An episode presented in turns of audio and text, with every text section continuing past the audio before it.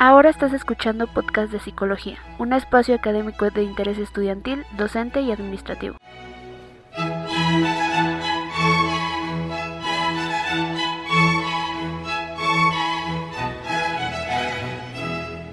Desliza los recuerdos sobre las aristas que forma la edad sobre la espalda de la gorgona, mientras se encuentra quieta tomando el sol, para apreciarlos mejor a través de la perlada sudoración de su historia.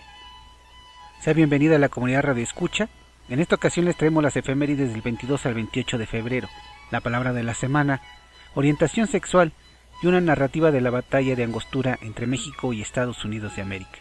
Corre entonces con todas tus fuerzas que la gorgona ha despertado y adéntrate al mundo de la narrativa y de la historia en este tu podcast de psicología.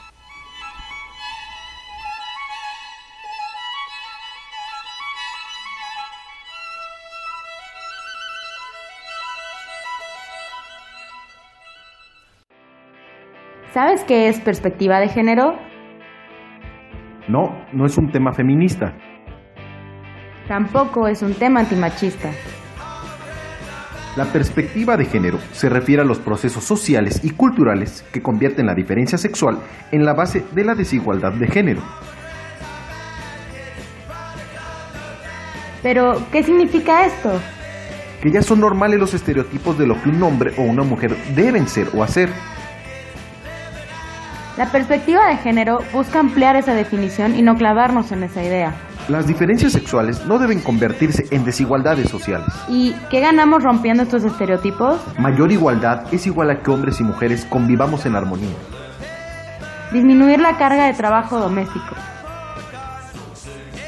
Las mismas oportunidades laborales. Menor presión social para desempeñarse como únicos proveedores del hogar mayores oportunidades de participación política. Eliminar el estereotipo de conquista. Una sociedad más justa y equitativa. Con los mismos derechos y las mismas responsabilidades para mujeres y hombres. ¿Quién dice cómo tienen que ser las cosas? Cambiémonos el chip.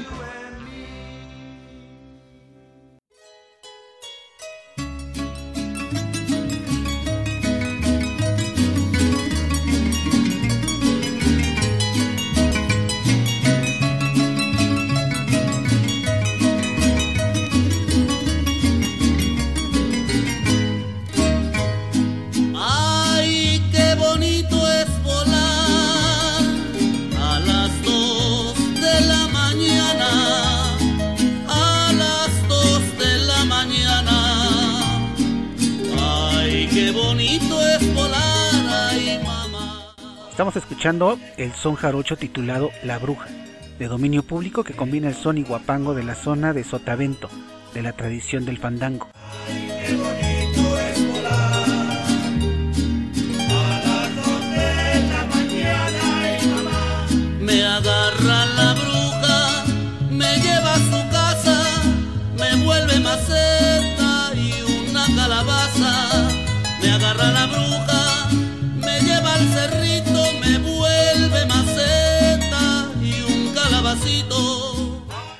El 22 de febrero de 1847 se lleva a cabo la batalla de la Angostura, uno de los hechos de armas más importantes ocurridos durante la guerra entre Estados Unidos y México de 1846 a 1848.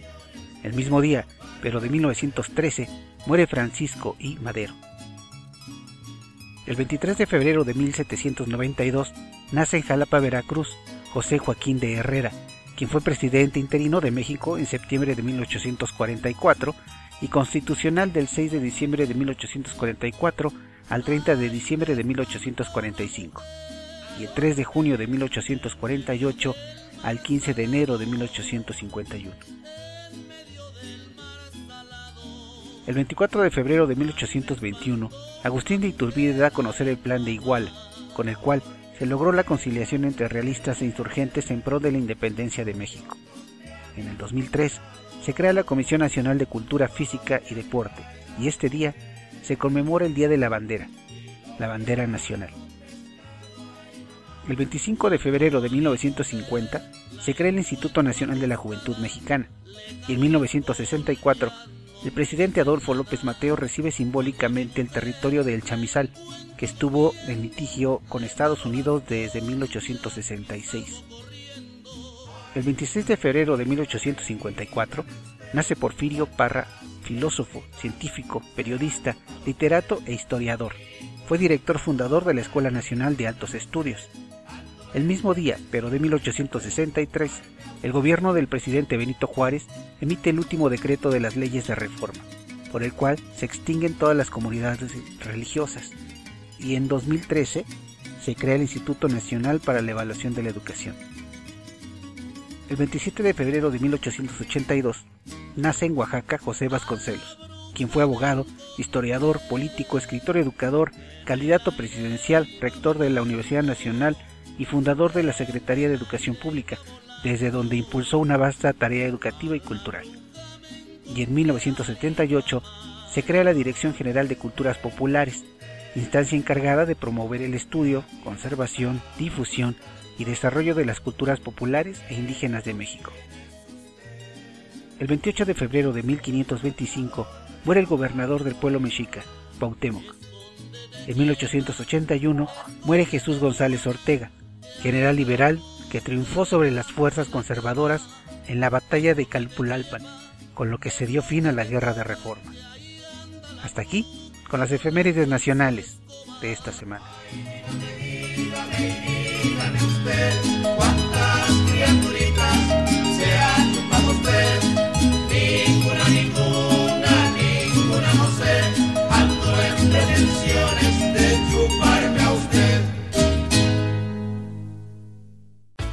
Sobre mis gustos, mis amistades, mi forma de ser y sobre mi cuerpo. ¿Cerveza? No, gracias. Yo decido cómo me divierto. Jóvenes, es todo por hoy. Voy a la feria a ver a mi pareja. Yo decido si quiero tener novio o novia. Talleres sobre educación sexual, pasen, bienvenidos. Yo decido cómo quiero vivir mi sexualidad. Yo decido doble protección, ni embarazo ni infección de transmisión sexual. Yo decido mi futuro. Gobierno de México.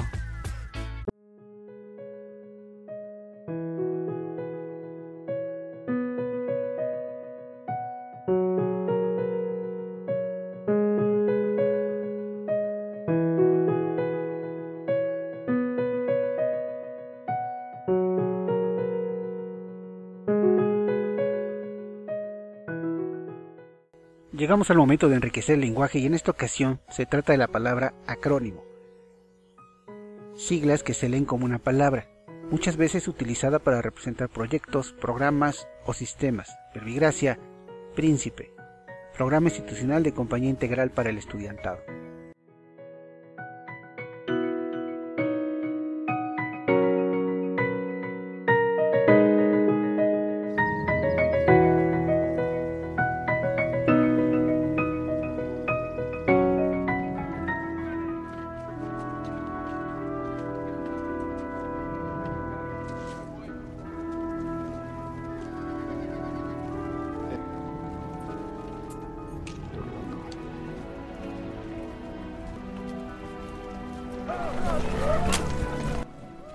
General Santa Anna partió hacia el norte en defensa del país para liderar una de las contiendas que definirían el rumbo de la guerra contra Estados Unidos.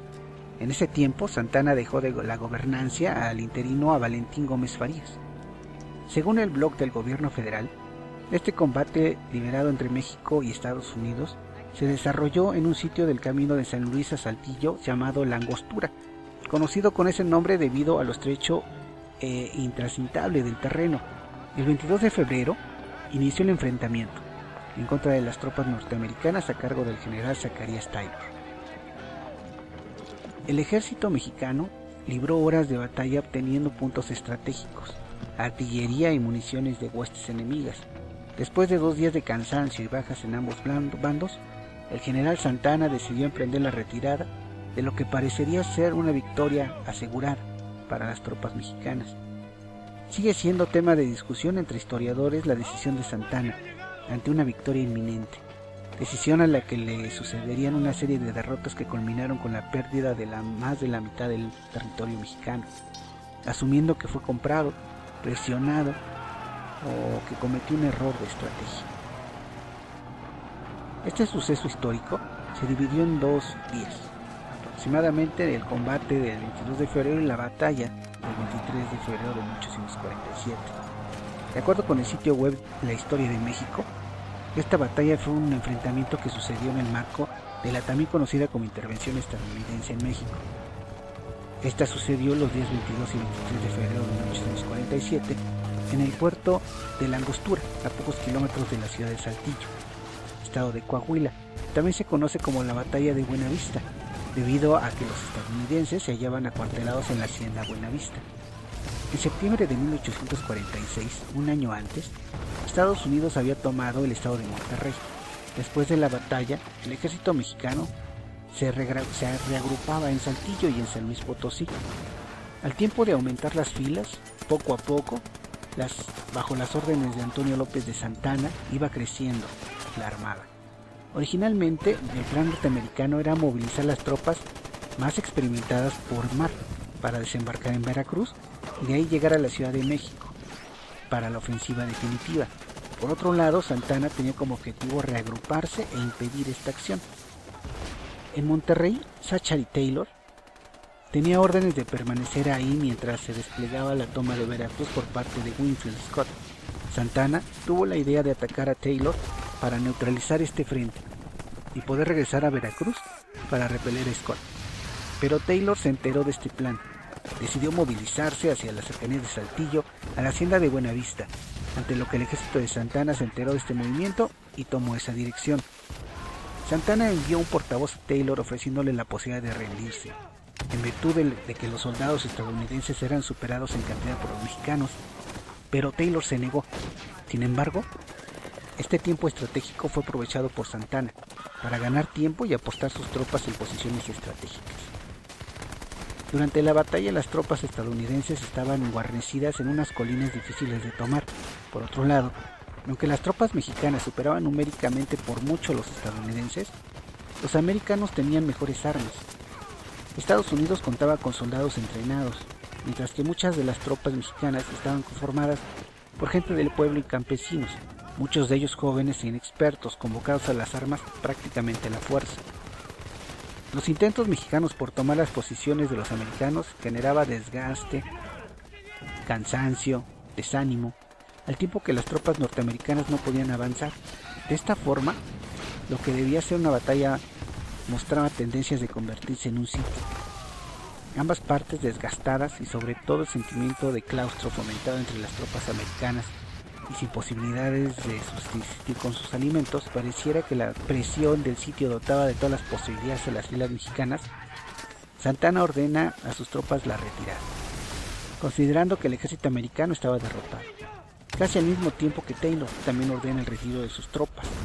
En ese momento ambos generales se atribuyen la victoria de esa batalla. Con los días el general Taylor regrupa sus tropas para reunirse con Winfield Scott y consigue la toma de Veracruz, concretizando el plan de avanzar sobre Ciudad de México, lo que consolidaría la definitiva victoria estadounidense en la guerra entre ambas naciones, con la consecuente pérdida para México de más de la mitad de su territorio. A lo largo de la historia se ha especulado sobre lo acertada de la decisión de Santana de retirarse, pudiendo haber triunfado con el ejército de Taylor, aumentando las posibilidades de enfrentar a las tropas en la Ciudad de México, además de influir en la moral de las tropas americanas. Santana en ese momento argumentó que no contaban con provisiones para sostener los ataques un día más. Curiosamente, tanto Santana como Taylor llegaron a ser presidentes de sus respectivas naciones.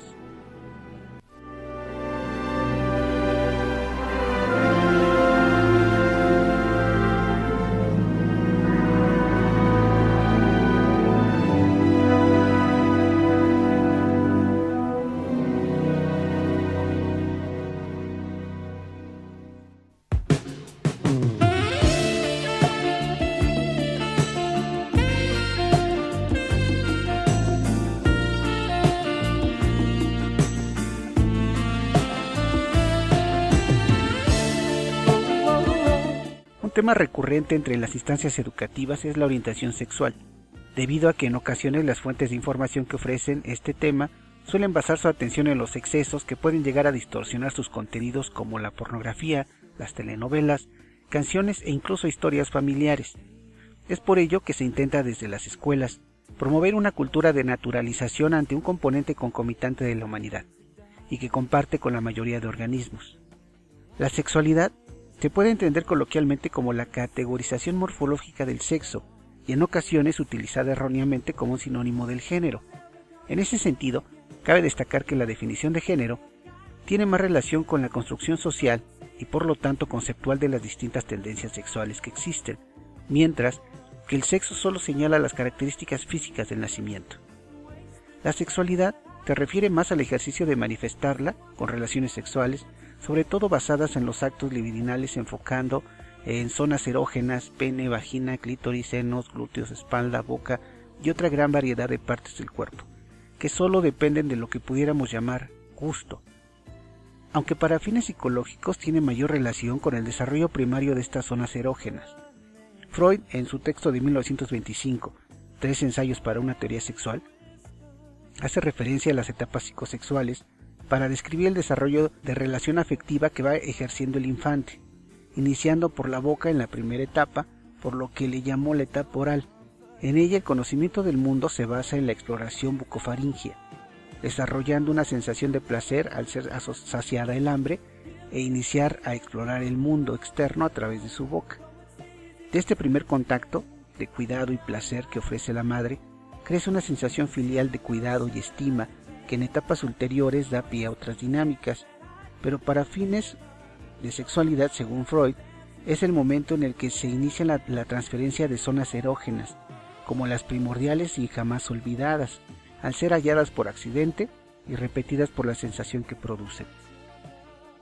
Por otro lado, el conjunto del cuerpo se encuentra enviando mensajes a cada instante, lo que le convierte en un medio tanto para manifestar como para percibir y recibir mensajes, es por ello que durante una relación sexual es más placentero sentir el cuerpo desnudo de otra persona u objeto, que esto va a depender de la cercanía que tenga el objeto de placer para con el cuerpo.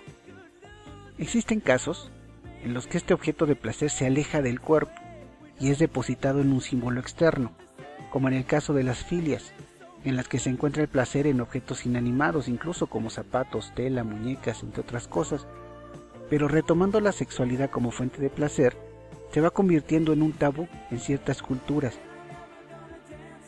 Ciertos iniciadores de la psicología señalaron como el origen de la histeria, un problema psíquico relacionado con la falta de sexo o placer. La sexualidad es un proceso de comunicación que acentúa la cercanía y fomenta el sentimiento de aceptación, seguridad y calma, entre otros sentimientos. Estos tres conceptos están directamente ligados al desarrollo afectivo con los componentes familiares o personas que le rodearon al infante durante su desarrollo, resultando en lo que Beck llamaría distorsiones cognitivas cuando se alejan del objeto original, desarrollando un concepto alejado de lo regular, como cuando un individuo considera ser cuidado por su pareja que le regaña, que le engaña o le golpea, a razón de que su madre le regañaba, le engañaba y le golpeaba a lo largo de su infancia. Así posiblemente crece asumiendo que ese es el concepto de amor. En la sexualidad existe una gama variada de fuentes del placer, por lo que depende de la persona muchas veces, además de la condición y de la cultura, pues lo que está visto en una sección social posiblemente no lo esté también visto en otra distinta. Por eso es de gran importancia dejar claro los conceptos, ideas y sentimientos con una pareja sexual, para evitar suposiciones que lleven a una mala comunicación, pues como ya se dijo, la sexualidad es un ejercicio comunicacional.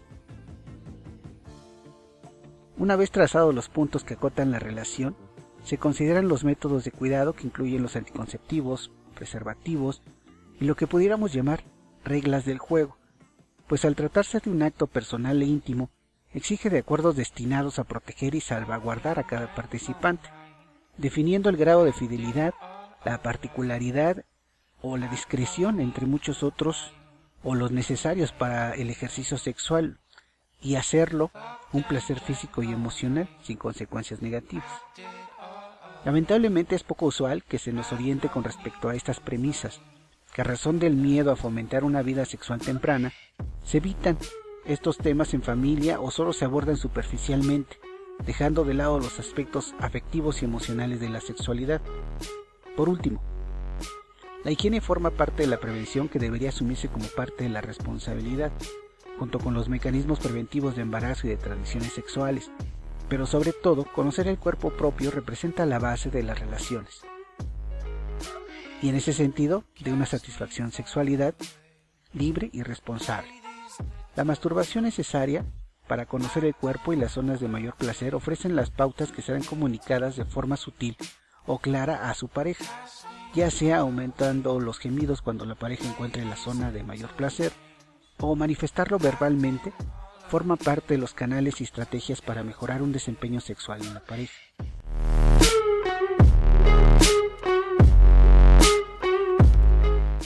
En resumen, la sexualidad es un ejercicio natural que debe ser considerado como algo natural en el ser humano y por lo tanto libre. Pero antes de llevarlo a cabo como cualquier acto, exige de un cierto grado de conocimiento previo y en ese sentido un desarrollo del sentido de responsabilidad tanto para cuidarse a sí mismo o misma como para cuidar a la pareja. Sería complicado manejar un auto sin antes haber practicado, con todos los mecanismos de prevención, de la misma forma que no saltaríamos de un paracaídas ni nadaríamos sin haber entrenado antes o subiríamos a manejar un avión con todos los componentes preventivos. La masturbación y los anticonceptivos sirven de base para una vida sexual plena.